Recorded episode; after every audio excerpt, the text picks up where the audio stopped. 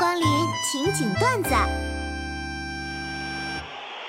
别再赌球了！我真的劝大家别再赌球了。世界杯根本就是一个骗局啊！这哪有大半夜还有太阳的？根本就是之前录好的录像啊，都是骗子。球进了，比赛结束了。好好的一场世界杯，非要搞成全民赌博？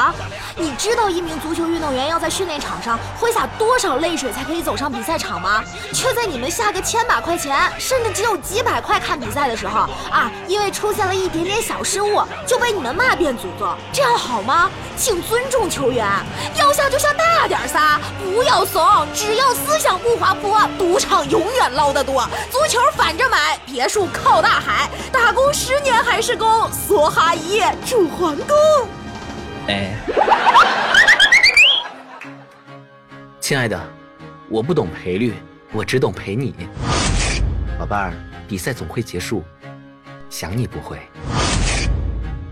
宝宝，C 罗可以帽子戏法，而我想你却没有办法。墨西哥进球，那么多人去跳河，那么你有兴趣和我坠入爱河吗？亲爱的，不要抱怨德国了，抱我，宝贝儿，天台挤不下了，往我心里挤挤。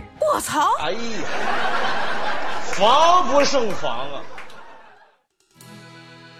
说真的，世界杯，冰岛三十三万人口都能选出那么十一个球员，反观亚洲某个国家，坐拥十几亿人口，却连个世界杯都进不了，哎，真是替印度丢脸呐！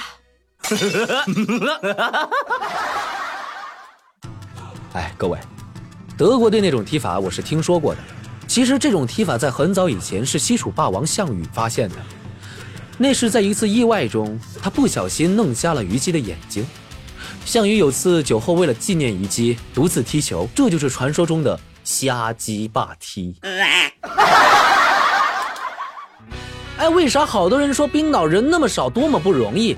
只有三十三万，就是啊，我感觉冰岛挺多人的呀。我朋友圈里十个人里有八个人的地区都是冰岛。啊！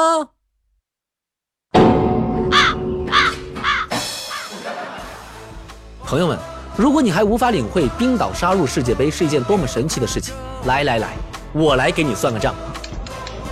冰岛三十三万人，减去十七万女人，减去十二万十八岁以下、三十五岁以上的人。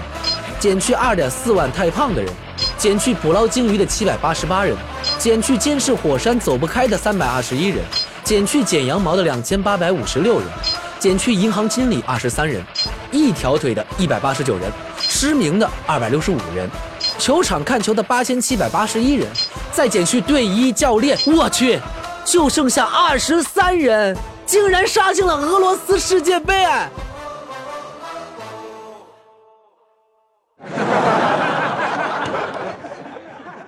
今天的节目就是这些了，每周一、三、五晚十九点，情景段子不见不散。喜马拉雅。